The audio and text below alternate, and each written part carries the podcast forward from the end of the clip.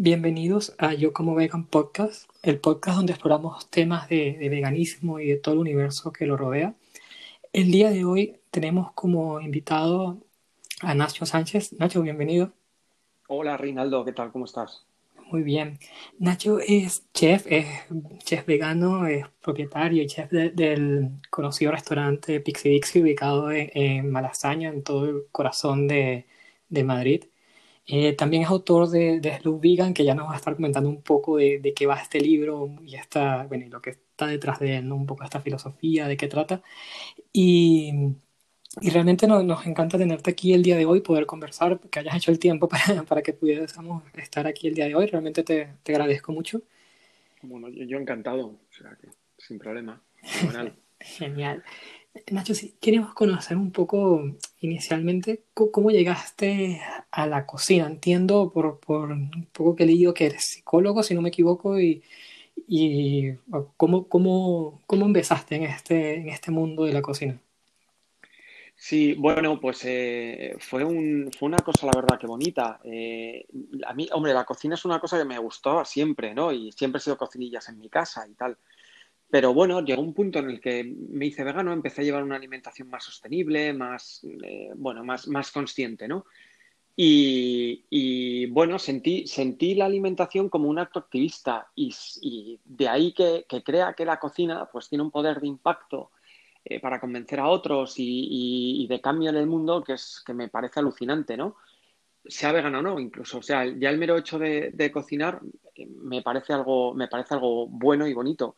Entonces, pues bueno, eh, reformé un poco mi carrera profesional y, la dirigí a esto. Y la verdad es que estoy encantado, muchísimo, muchísimo mejor ahora que, antes. ¿eh? Y mm, comentas que, bueno, para ti la cocina es un acto de, activismo de alguna forma, sobre todo la cocina vegana, pero para ti, ¿qué, es el veganismo? ¿Cómo tú vives el veganismo? Porque realmente creo que es una etiqueta que, que engloba muchas cosas y es un saco donde a veces entran muchas cosas diferentes sí quería saber cómo, cómo tú entiendes o qué fue quizás ese aspecto que para ti, eh, bueno, te interesó en este, en este estilo de vida, en esta forma de pensar. Bueno, eh, el, veganismo para mí es pues, la, pues lo que todos entendemos por veganismo, ¿no? El no consumir eh, ningún, bueno, no consumir animales en, en, todas las variantes que esto conlleva, ¿no? Pues desde cosmética, medicamentos, mm, alimentación, etcétera. Me parece que eh, vestimenta y demás, me parece que seguirlo eh, al pie de la letra, a mí personalmente me parece imposible. Es decir, eh, es muy, muy difícil que en un momento dado no nos podamos, no tengamos que, tomar, que hacer uso de un determinado medicamento que ha sido testado en animales, etcétera, y que luego además no somos perfectos, ¿no? Entonces, bueno, pues es eso, me parece una etiqueta las etiquetas son positivas porque nos permite entendernos los unos con los otros y designar las cosas. Pero muy por encima de todo eso, eh, creo, que, creo que estamos nosotros como personas y que tenemos que poner en valor que, muy por encima de una etiqueta, pues somos personas y nos desarrollamos conforme a nuestras creencias. Entre ellas, por supuesto que sí, un, mundo vegano que, ojalá llegue algún día. ¿eh? Mm. Eso es. Y Entiendo entonces que primero en ti fue el veganismo, siempre habías estado eh, en tema de, cocina y cómo diste ese primer paso ya de, llevarlo al mundo profesional, de crear tu primer eh, restaurante, de, empezar a emprender en ese sentido, más allá de, bueno, estas cosas que hacemos a veces en casa, un poco más en, lo privado. Bueno, eh, pues si te soy sincero, ni lo sé. O sea, yo sí, yo quería, quería, quería dar el salto a este terreno y lo hice con muchísimo miedo. Y, ahora, años después, pues lo veo, tampoco ha pasado tanto tiempo, ¿eh? habrán pasado seis años así. Yo años después lo veo y, pues lo que veo es que di el santo sin tener ni idea de lo que estaba haciendo. Pero claro, es algo que en un momento dado lo vas a tener que hacer, con idea o sin idea, ¿no? Entonces, pues bueno, eh, sí tuve la cautela de hacerlo en, en, lo que fuese un restaurante muy pequeñito, que en su día fue Botanic, y fue maravilloso porque, eh, o sea, los dos años, los tres años que duró, de los dos años, dos años, dos años y algo que duró Botanic, eh, fue para mí como un supermáster donde aprendí todo sobre la restauración y luego lo llevé a cabo eh, cuando ya realmente sabía un poquito más y tal en un restaurante más grande, ¿no?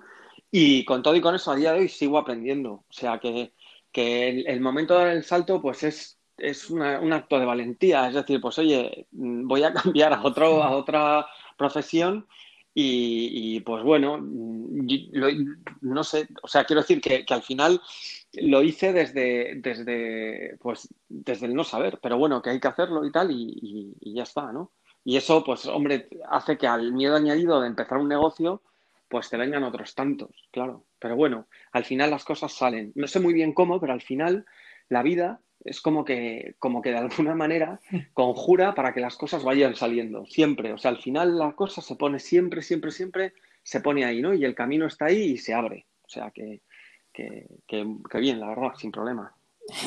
Realmente conecto mucho con lo, con lo, que estabas comentando porque yo también soy psicólogo, de hecho, pero no lo ejerzo justamente por, porque hace un año o así decidí dar un cambio.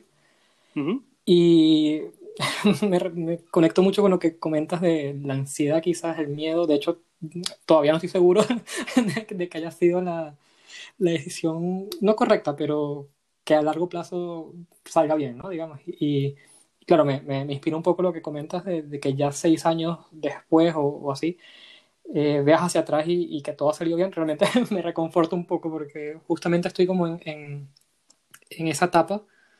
Y, y wow, o sea, ver, ver que hiciste esto, ver las cosas que has logrado y, y, bueno, que, que, que es posible de alguna manera, realmente me da un poco de, calma y bueno, no quería dejar de, de, comentártelo. Bueno, o sea, yo, pues yo te animo a que sea lo que estés haciendo y tal, sigas con ello y, y, es lo que te digo, o sea, si la idea es medianamente buena y tal, ¿por qué no va a salir? Saldrá. O sea, que, que claro, es verdad, si al final, mm, o sea, es, es, nosotros tenemos la suerte de poder crear y la creación pues está ahí, ¿no? Y, la podemos utilizar en cualquier momento y es algo que lo tomamos de una fuente que es totalmente ilimitada, que podemos acceder a ella cuando nos dé la gana, como nos dé la gana, etcétera, etcétera. Y muchas veces los miedos no dejan de ser impedimentos y barreras que nos ponemos para determinadas cosas, pero que no deben estar ahí. Y, y, bueno, pues es muy lógico que estén. Fíjate, a día de hoy voy a abrir un segundo restaurante y cada vez que lo, y un, y un y otro proyecto más que va a llegar y tal, y cada vez que lo pienso me da como miedo, pero claro, es verdad, es que es, o sea, es imposible no sentirlo, no sabes, o sea, los, la gente que, que, somos autónomos, pues mm, el taxista no sabe cuando empieza el día si, si va a entrar gente en su taxi o no. El, el, que tiene un restaurante, pues no sabe si va a trabajar o no. o sea, vivimos con una incertidumbre bastante grande. Pero con todo y con eso, mi experiencia lo que me dice es que la vida al final pues nos va conduciendo y nos permite ir saliendo unas cosas de otras, ir creando, creando, creando, creando y creando mil historias y no cerrarnos nunca nada. Y eso es súper guay, es maravilloso, es lo mejor que tenemos, o sea, y a lo que nos tenemos que aferrar. ¿eh? O sea, que te animo a ello. Cuando, cuando estabas en ese proceso de, plantearte el, primer espacio, yo no, realmente no tuve la oportunidad de, de conocerlo porque no vivía en Madrid en ese momento. Entiendo que estaba dentro de Antón Martín, si no me equivoco, y era un, un espacio eh, que funcionaba dentro de, bueno, de la sinergia del, del, mercado. ¿Cómo era tu visión en ese momento? O sea, ¿qué, qué, qué querías lograr? ¿Qué, ¿Cómo proyectabas sí, justamente esa, esa, idea en ese momento? Bueno, Botanic fue un proyecto precioso. O sea, eh, estaba buscando local para... Eh, para abrir un restaurante. Y como te digo, los que veía, los veía grandes, me daban miedo, etcétera, y al final cogí una cosa pues muy pequeñita. Y no me di cuenta de que coger una cosa pequeña eh, significaba para mí ponerme todavía más piedras en, el camino. Pero no pasa nada, porque luego ya te digo que podemos reformularlo y podemos irnos a las cosas más grandes y tal. Claro, el, el mercado fue maravilloso. O sea, el mercado fue un proyecto mm, súper slow, además. Yo compraba todo en el propio mercado. O sea, eh, eh, iban los fruteros del mercado, consumían el mercado, no sé qué, era, era maravilloso. Y además de eso, eh, bueno, transformé lo que fue una charcutería en un restaurante vegano. O sea, quiero decir que tenía una, claro, tenía una, un acto de, de activismo muy grande, ¿no? Sí, un mensaje muy claro. Sí, sí, total. Entonces, pues bueno, eh, fue un proyecto muy bonito. El, lo que quería con ello, pues era eh, pues de alguna manera era pues lo que siempre pretendemos, llegar a cuanta más gente sea posible y hacer que el negocio sea viable. Eh, entonces, pues bueno, eh, el negocio fue viable, yo viví de él durante dos años, pero eh, bueno, es cierto que el mercado, pues por, por, los condicionantes que tenía, pues cada vez me era más difícil estar allí. Yo no podía dar cenas a partir de las diez y media, a las diez y media tenías que echar un poco a la gente, Eh, bueno, no podía coger mesas, tenía que echar a la gente a las once y media. Y, cosas de este tipo, ¿no? No, sé, no habría los domingos, no habría los festivos, era como, joder, que para un alguien que se dedica a la restauración y tal, es, o sea, se hace muy complicado hacerlo así. Entonces tenía una cosa muy positiva que a mí me encantaba y era la convivencia entre los puestos y demás. Yo guardo amigos del mercado. Y, tenía la desventaja de todas estas cosas que te cuento. Al final, pues eh, decidí volver a salir de mi zona de confort y hacer otra cosa distinta y nuevos miedos, nuevas historias, nuevo tal, nuevo cual. Y de nuevo, pues nuevo éxito, maravilloso. O sea, me va muy bien. O sea, que, bueno, por lo menos me iba, porque ahora con todo el tema del COVID ya no sabemos bien lo que va a pasar, ¿no? Pero hasta el momento me iba muy bien, estaba encantado. O sea que, y me imagino que ahora, pues todavía mejor porque las crisis al final estoy convencido que voy a salir de ella muy reforzado, o sea que, muy bien. Sí, al final generan oportunidades de reinventarse. Sí, sí, eh, total, Sí, sí, sí, Y entiendo que justamente ese es el momento que da la transición hacia, hacia lo que es ahora Pixie Dixie, ¿no? Justo... Claro, dije, mira, hay que salir del mercado. Porque, porque sí, porque se estaban abriendo muchísimos nuevos restaurantes en Madrid. Eh, mm, y yo sentía que eh, me estaba quedando un poco atrás con respecto a mis compañeros, ¿no? Y decía, no, no puede ser, o sea, tengo, tengo, tengo que hacer algo. Y, necesito más recursos también en la cocina, o sea, es que no tenía ni fogones, ¿eh? Entonces, pues bueno, al final mm, me puse a mirar locales, tardé seis meses en encontrar eh, uno que me pareció válido y, y la verdad que feliz con el local y feliz con la decisión. Y el, nuevo concepto, eh, bueno, pues eh, claro, también me planteé si quería seguir el camino que tenía Healthy de Botanique, etcétera, etcétera, o reformar el, concepto. Y escogí un concepto pues más universal. Quería pues lo mismo, llegar a cuenta más gente mejor. Y para eso, eh, una de las cosas que aprendí es que la gente, muy por encima de que le expliques que esto es vegano, que no, que no sé qué, lo que quiere cuando come, como es muy normal, es reconocer sabores y disfrutar de la comida. Entonces busqué una comida que fuese muy universal y dije, ¿cuál es la comida más universal que hay? La italiana. claro, y tiré por un concepto italiano. Y, la verdad que es, un restaurante divertidísimo, donde, donde comes pastas frescas con verduras, pizzitas con verduras, etcétera, y otras cosas que a mí pues me da la vena y de repente las meto en carta porque sí, que no tienen nada que ver con la cocina italiana, pero que están muy bien ahí. Y, al final es un sitio divertido para ir a comer y demás. Y como la gente reconoce sabores, pues la tendencia es que pues muchísima gente que practica la, nuestra filosofía vegana, etcétera, no sé qué, pues me trae a sus familiares. Entonces, mm, es, que es genial, o sea, está muy bien. ¿Sabes que justamente eh, estaba pensando en esa hora y creo que Pixie es el lugar donde, donde llevo amigos no veganos realmente eh, cuando no quiero que el veganismo sea como el tema de, de, la noche. Son sabores que son más reconocibles, que son justamente lo que comentas, es, es una comida quizás mucho más amigable que, que bueno, que otros lugares que, también son muy buena comida, pero quizás un paladar que está más acostumbrado a, a comida basada en plantas. Y, y realmente no, no, sabía que era con esa intención. Ahora que me lo comentas, pues me, me hace bastante sentido, pero justo es como eso, creo que es bastante, bastante eh, amigable, no sé si es la palabra, pero sí, a mí justamente me ha servido de eso, sí, sí, sí, sí. Claro, es lo que, lo que pretendía. Mm, bueno, como te digo, es, mm, o sea, de todas formas, ya no solo yo, ¿eh? las nuevas tendencias y todo lo que estamos creando un poco entre todos, eh, los tiros van por ahí. Es decir, cuando se crea una Beyond Meat, que hay gente que la critica y no sé qué, no, joder, es que los veganos, que te parece mentira, porque luego echéis de menos la carne. Pues claro, pero no la carne, echamos de menos sabores de toda la vida que nos encantan. Y de repente sale una Beyond Meat y, o sea, y es que nos gusta. A mí, por, a mí personalmente me, encantaba la carne y ahora me como una Beyond Meat y me encanta. Y oye, pues ¿por qué no? Y otros restaurantes ahí, pues tenemos líneas que están como más enfocadas a lo mejor en sabores mexicanos, en no sé qué, en tal.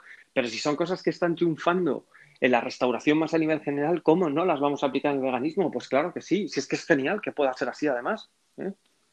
Tú, estas influencias que, que, uno ve en la carta de, de Pixie por ejemplo, eh, ¿las sueles eh, tomar o sueles inspirarte justamente en lo que está en lo que está en tendencia ahora en gastronomía universal o, o, quizás haces experimentos más un poco más arriesgados fuera de, de, de lo que está sí, lo que está más en boga en este momento, ¿cómo sueles armar esos sabores? Porque es cierto que bueno, has visto algunos sabores quizás más hacia lo latino, otro más tradicional italiano. ¿Cómo, cómo te armas ese, esa carta?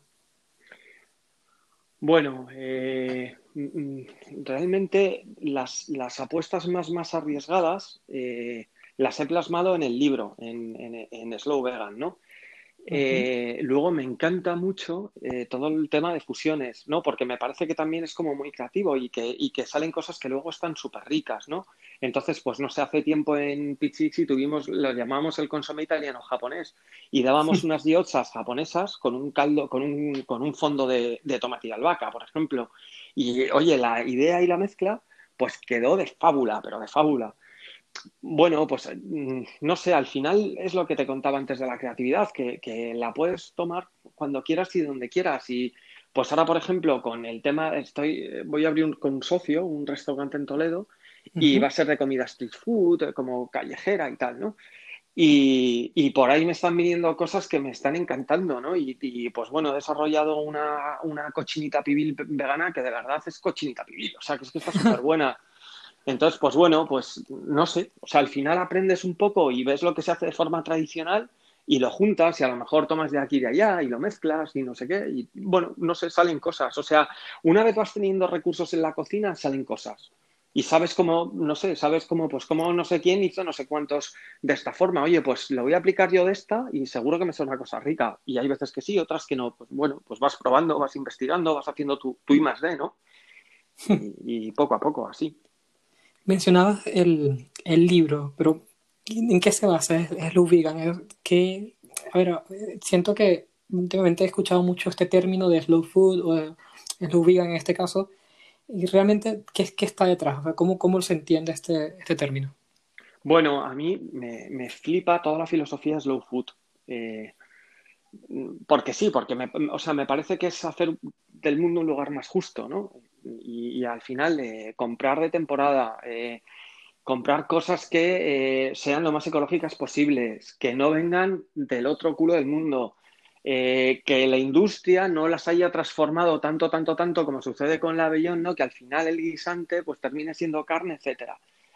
Mm. Me, me, encanta la filosofía slow food. Otra cosa es que, bueno, que yo pues como ser humano que soy, pues en un momento dado, pues sea más o menos slow, pero como filosofía me, flipa, ¿no?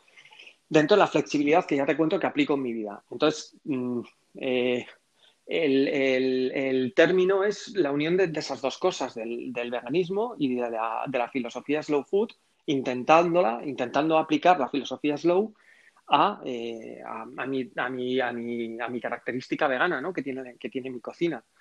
Y eso es un poco, eh, esas dos cosas es un poco por donde tira el libro. Luego, además, lo que reclamo en él es pues que por encima de todo eh, consumamos muchísima verdura. Es decir, la Beyond Meat está muy bien en un momento dado, pero eh, las pizzas a mí me encantan, etcétera, las hamburguesas, no sé qué, tal cual, pero creo que, mm, bueno, pues que al final al final, a nivel de nutrición y demás, eh, tenemos una cosa ahí a nuestra mano que son verduras y que las podemos utilizar cuando nos dé la gana también y que son maravillosas.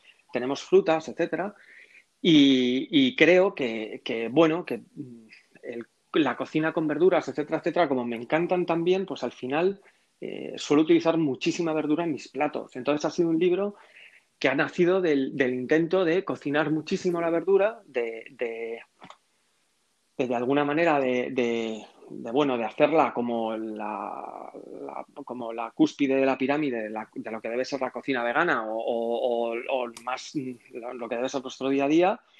Y, pues bueno, y de empezar a cocinarla estructurando además todas las recetas por grados. ¿eh? Entonces no hay un, no, el libro no está estructurado en plan entrantes, principales, postres, no sé qué, no. Empiezo por menos 20 grados haciendo helados y termino en 400 grados, pues eh, metiendo cosas en un horno a esa temperatura. ¿eh? Está interesante. Realmente me, encantan los libros de receta y estas estructuras diferentes viene, viene bien. Claro, no es lo mismo, o sea, es, es, las propiedades organolépticas de los alimentos, ¿no? Es decir, de cómo responden a nivel de textura, de sabor, eh, dependen muy mucho de la temperatura a la que los sometamos. Y no es lo mismo someterles a hielo o a temperaturas de menos tantos grados que eh, cocinar, pues, y, pues cocinar a 10 grados, que es decir, la temperatura que, nos, que saldría el alimento más o menos de la, de la nevera. Eh, deshidratar a 41. Eh, pues bueno, ahora se ha puesto de moda la cocina al vacío y tal, pues mm. también se puede aplicar a las verduras, ¿no? Y, y, y podemos cocinar alcachofas, por ejemplo, al vacío. Eh, podemos pasar a 100 grados y a esa temperatura un poquito menos, podemos confitar, podemos hacer cosas al vapor, podemos hacer eh, cocciones muy ligeras, pasar un poquito luego ya a, los 180, que es una temperatura como más estándar de cocina, donde lo hacemos casi todo, a 220, donde pasamos a la plancha, donde pasamos a, frituras más fuertes. Eh, o sea, los, los, vegetales y las verduras y los frutos secos, etcétera, no responden de la misma forma a unas temperaturas que a otras. Y entonces por eso también es muy interesante el libro, ¿verdad? Porque, mm, bueno, pues no es lo mismo utilizar una fresa en crudo que en criococina, que en...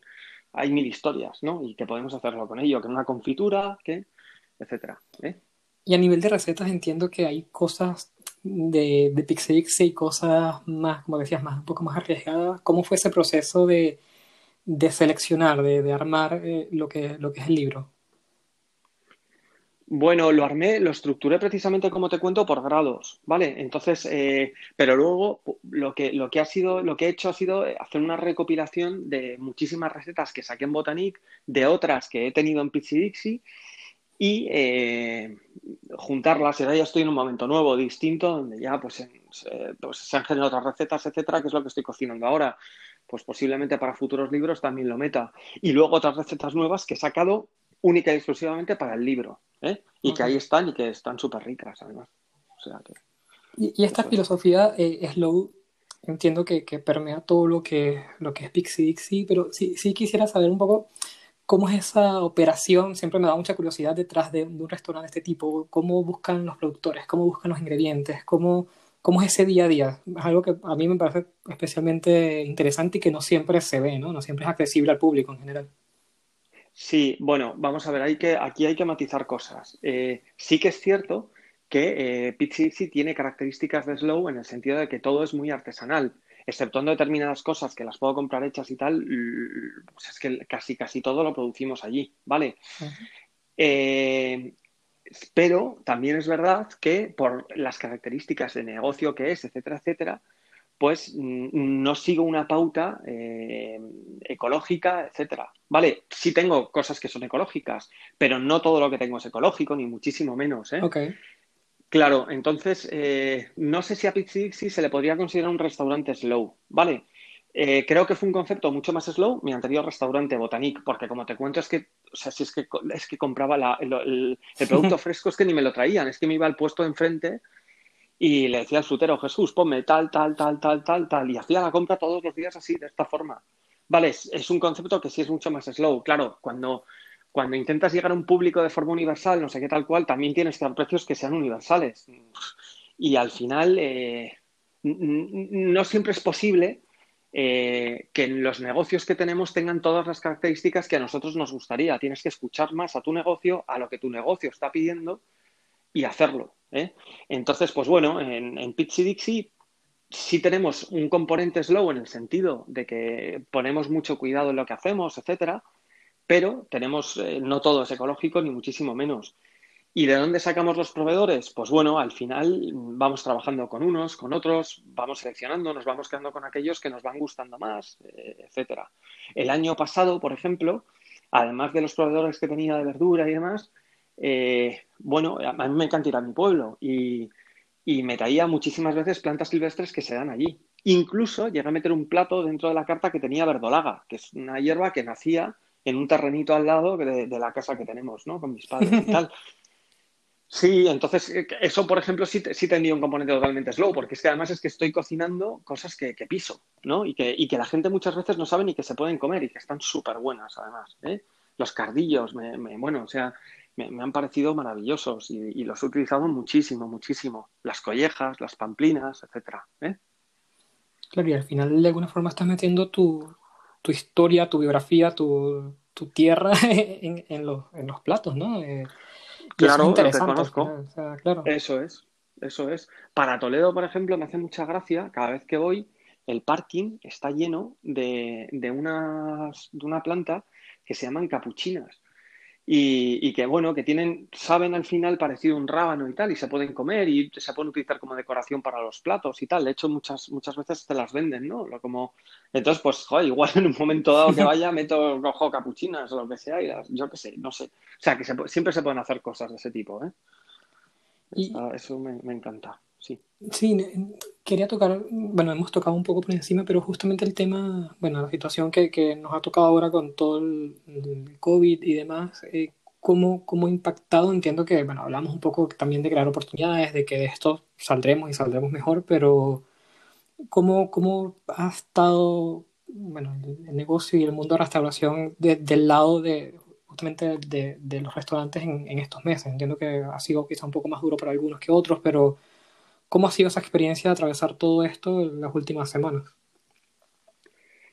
Bueno, eh, bueno, yo ha sido muy complicado porque, eh, o sea, hasta el momento, eh, Pixix sí que no ha dado pérdidas jamás, pues de repente ha tenido tres meses donde ha dado pérdidas.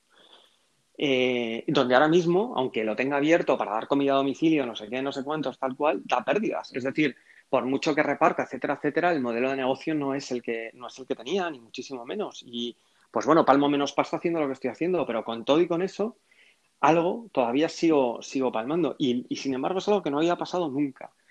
Eh, cuando empezó la crisis y demás, eh, lo viví con mucho más miedo, sin embargo, del que tengo ahora mismo.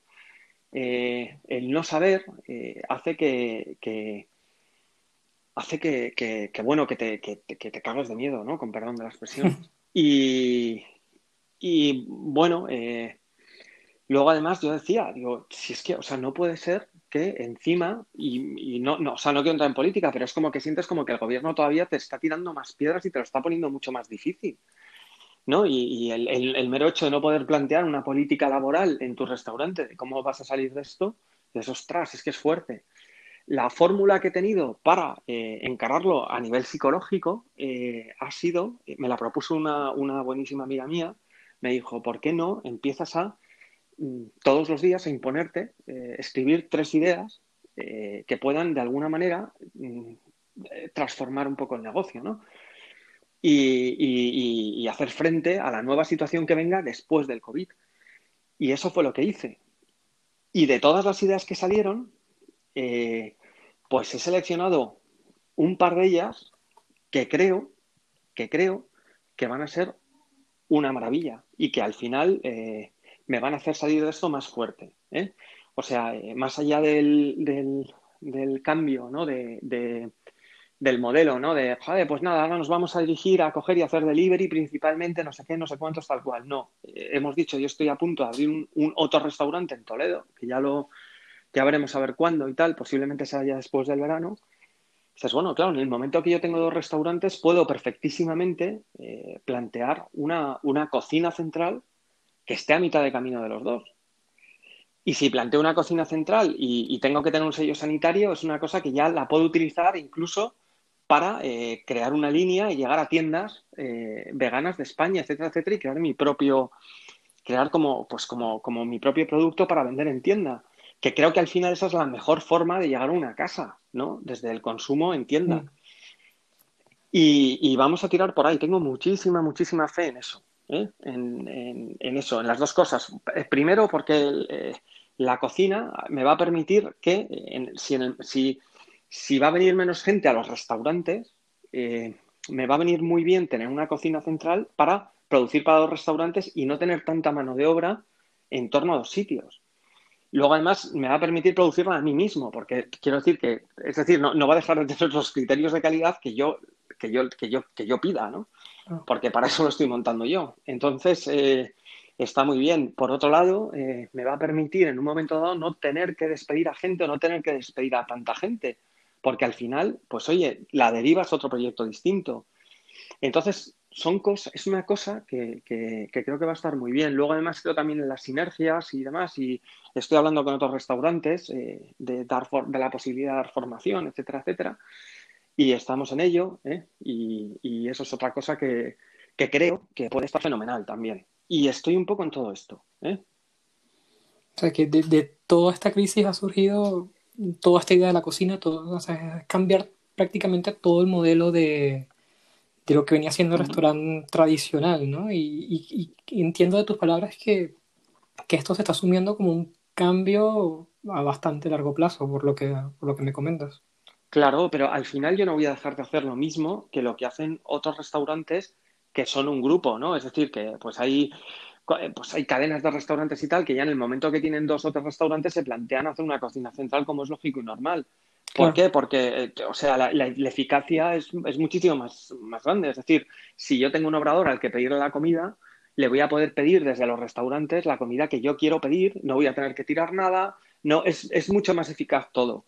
Entonces creo, creo que por ahí, pues al final podemos salir muy fortalecidos. Y creo que además, como tal, la empresa va a poder crecer en el sentido de que vamos a tener nuestro propio sello sanitario y vamos a poder distribuir a tiendas. Y es que eso, o sea, es que, es que esta me hace ilusión. O sea, me encanta. Claro, claro. Y a mí probarlo, porque. sí, ya verás, van a ser cosas por ahí súper ricas. ¿eh? O sea, que luego si nos las quieren vender, eh, os encantarán. ¿eh? Es que, claro, es que pienso que es como la. la... Ahora que, me lo comentas, hace mucho sentido, ¿no? Como la evolución natural de, de poder bueno, sí, lo que decía, si ahora hay que llegar a casa, la forma quizás más efectiva de hacerlo mm, igual es esta, ¿no? A través de, productos que, que, las personas puedan consumir y preparar o, estén a medio, no, no, sé, me lo imagino algo así como ingredientes base o a medio hacer en, el proceso de, preparación para, para, las comidas diarias y demás. Eso me parece bastante, bastante interesante, ¿no? Eh, este cambio, realmente. Sí, yo creo que con, la, con esta crisis económica que se nos viene, eh, una de las principales cosas que nos van a venir es un, es un cambio a nivel de consumo. Se va a seguir consumiendo, pero yo personalmente, si tengo que apostar por el, por el estilo de consumo que se va a hacer, mi apuesta va a ser por lo más primario. Cuanto más nos, acerquemos a lo primario, eh, más facilidades vamos a tener de, poder vender. Eh, fíjate cómo es que en, esta crisis ha habido sectores que han salido fortalecidos y uno de ellos ha sido la agricultura. ¿Por qué? Porque es que es el sector más básico de todos. Sí. Y claro, entonces cuanto más nos acerquemos, a, yo al final estoy en el, en, el último eslabón de la cadena. A mí yo ya he tenido que pagar a no sé cuántos distribuidores, no sé cuántos intermediarios, no sé cuántos... Y, todavía lo tengo que encarecer más. Cuanto más nos acerquemos a lo primario, bueno, pues yo personalmente creo que, que va a ser una, que será una apuesta más segura, sí. ¿eh?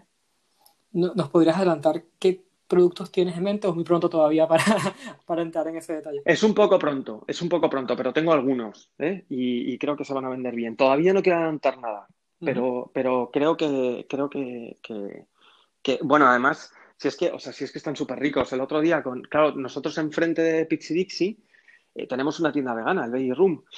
Y, si es que, aunque solamente sea por la cercanía, pues nos íbamos de cine.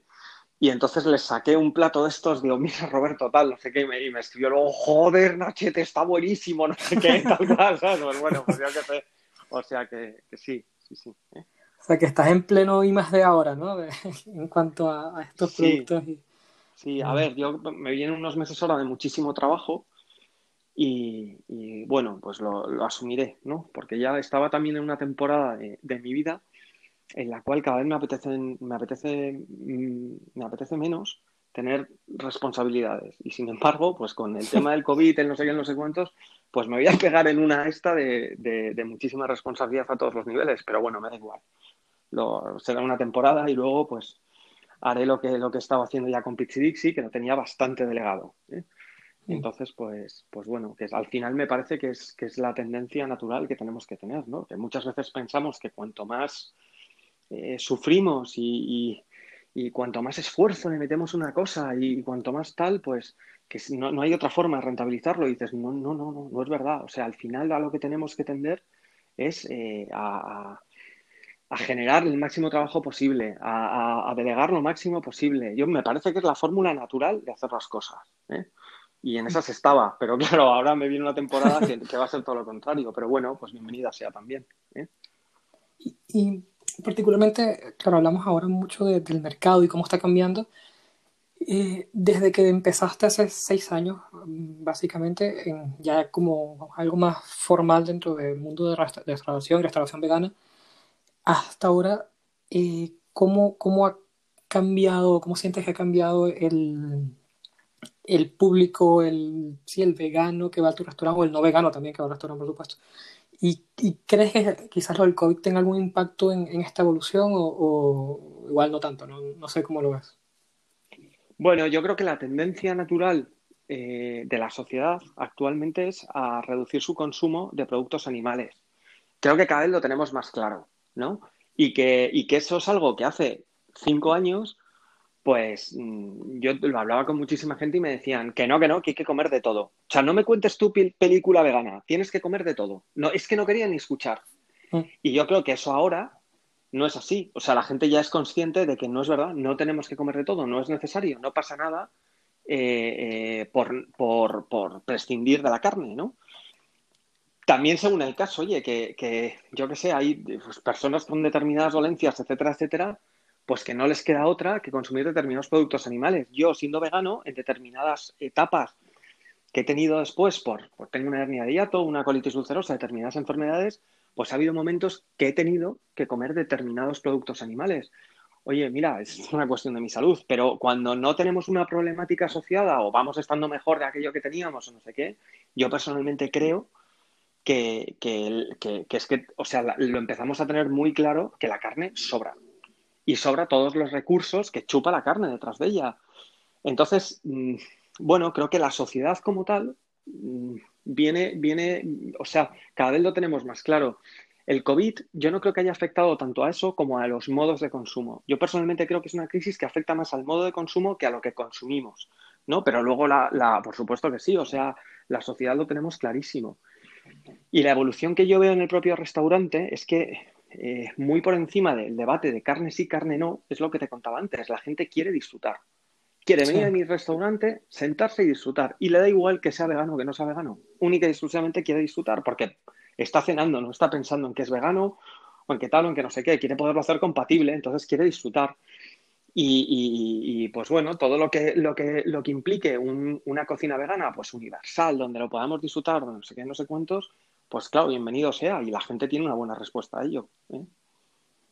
Ah, en verdad, te escucho y, realmente me siento bastante optimista por, por lo que viene, por cómo se está reinventando todo, todo el negocio. Creo que están pasando también cosas interesantes en, en, Madrid y, en España en general en cuanto a, a, sí, a pasar un poco esta crisis, sobre todo en, bueno, en el mundo del veganismo, porque es el que tengo más, más cercano, pero sí que... Claro que creo que al final saldremos de esto y saldremos, bueno, con cosas interesantes a, todo nivel, ¿no?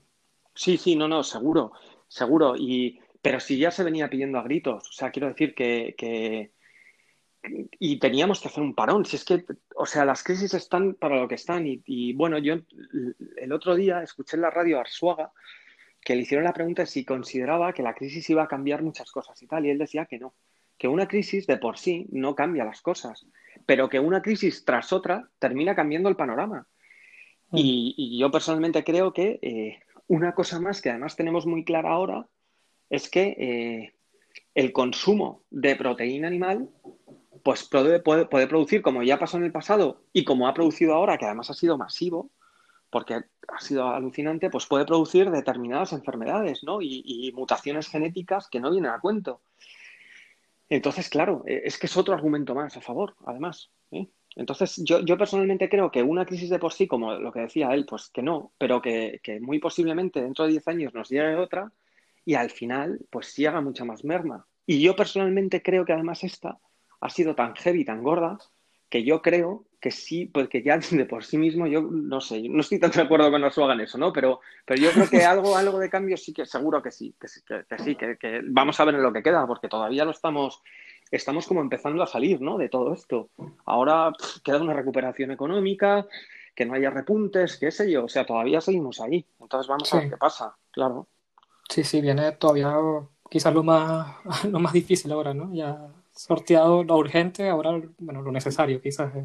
Sí, no sé si lo más difícil o no. Yo creo que más difícil de lo que ha sido es imposible. O sea, llevábamos no sé cuánto tiempo diciendo que había que ser decrecentistas, que teníamos que parar, que no sé qué, que no sé cuántos. Bueno, pues hemos visto también cuáles son las consecuencias de parar y no consumir, ¿eh? Entonces, claro, yo personalmente creo, yo, yo nunca soy de extremos, yo me planto en posiciones como más intermedias y creo que un consumo, eh, creo que el consumo es necesario y creo que si el consumo además es eh, lo más consciente posible, pues nos puede ahorrar muchos problemas a largo plazo. Entonces sí creo que en torno a eso debemos y tenemos la obligación, por lo menos, de plantearnos las cosas y decir, joder, ¿de dónde vendrá el pantalón que me he comprado antes de ayer? Eh, pues bueno, por lo menos nos lo planteamos. Es que, es que tenemos que tenemos la obligación de hacerlo, vamos.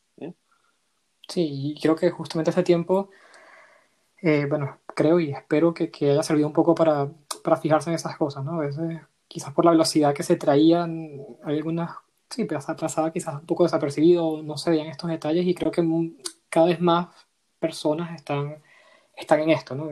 Este parón justamente ayudó a, a eso, tratando también de verle algo positivo a, entre todo bueno, de toda la tragedia que ha sido esto para, para la humanidad, ¿no? También. Eh, y ha tenido cosas positivas, ha tenido cosas muy positivas, de hecho. O sea, le hemos dado la posibilidad a la Tierra de recuperarse. Nos hemos conectado más con la naturaleza.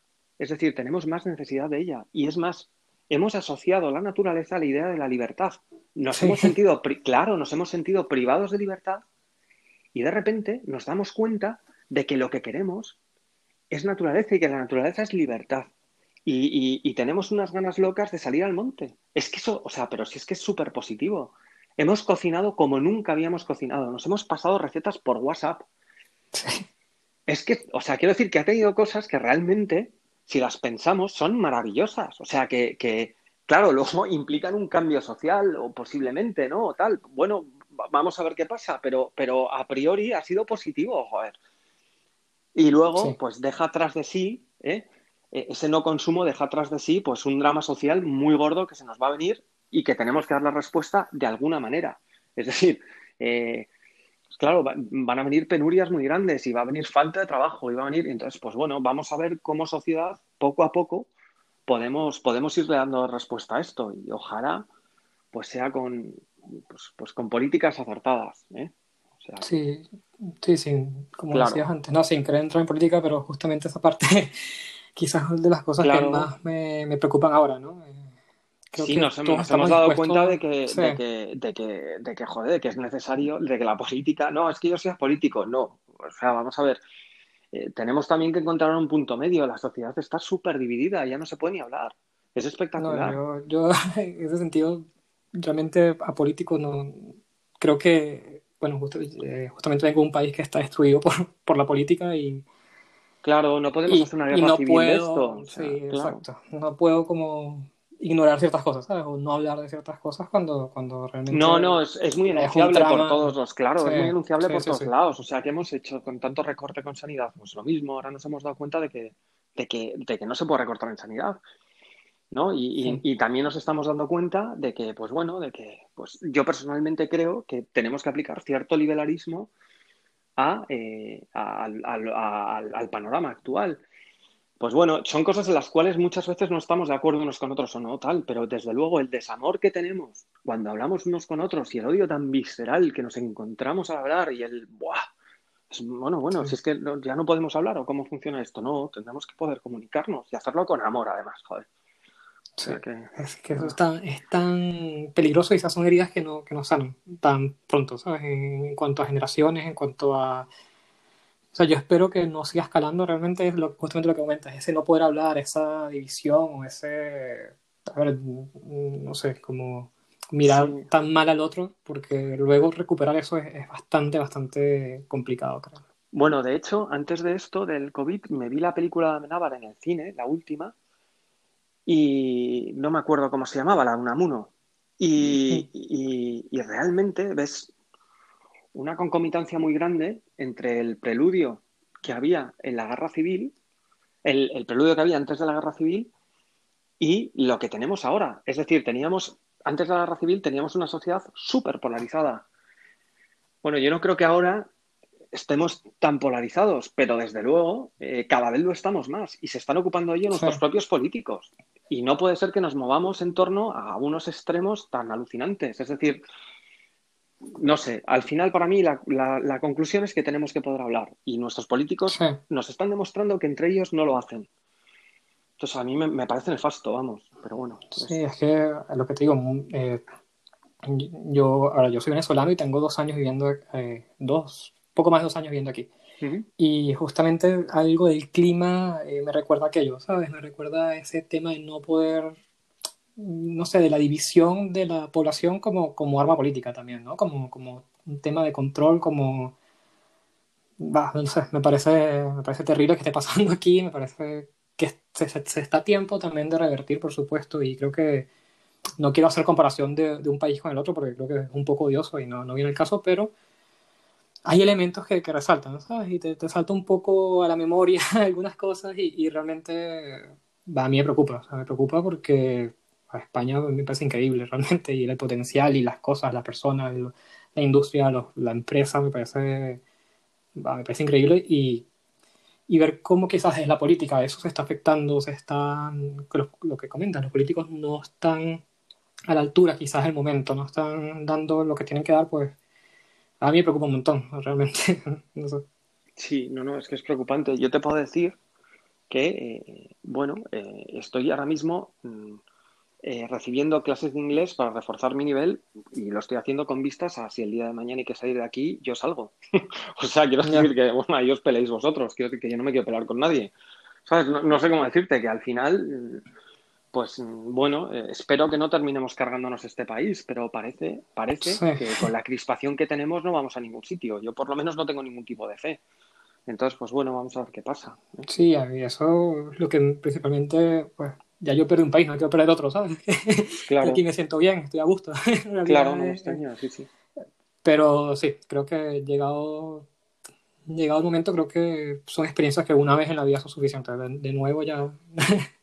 no, no, me gustaría pasar por algo así, ¿no? Realmente tampoco tenía planeado hablar de esto ahora, pero no, me, bueno, me encanta que haya salido el tema y, claro, y sí. me, parece, me parece espectacular porque al final creo que terminamos con lo que empezamos, ¿no? Al final esto también se trata de un acto de, de, de activismo de alguna forma y, y, claro. y, defender en lo que se cree y en lo que, por lo que uno apuesta como, como filosofía de vida y, y bueno, creo que todo está hilado de alguna forma. Claro, claro que sí claro que sí. Nacho, te, te agradezco muchísimo de nuevo por, por, tu tiempo. Espero que hayas disfrutado estar aquí, que hayamos hablado. Y bueno, el mejor de los éxitos en los proyectos que vienen, en el, nuevo, en el nuevo restaurante de, de, Toledo, en la marca de productos. Esperamos estar ahí cuando, cuando esto se dé y, y, y bueno, seguimos por supuesto en, en, contacto. Vale, pues oye, muchísimas gracias a ti por entrevistarme. Ha sido un rato fantástico. ¿eh? O sea que, mm. que nada, ahí sigo para lo que queráis. ¿Vale? Vale, muchas gracias. Pues a ti un, un saludo, que vaya muy bien.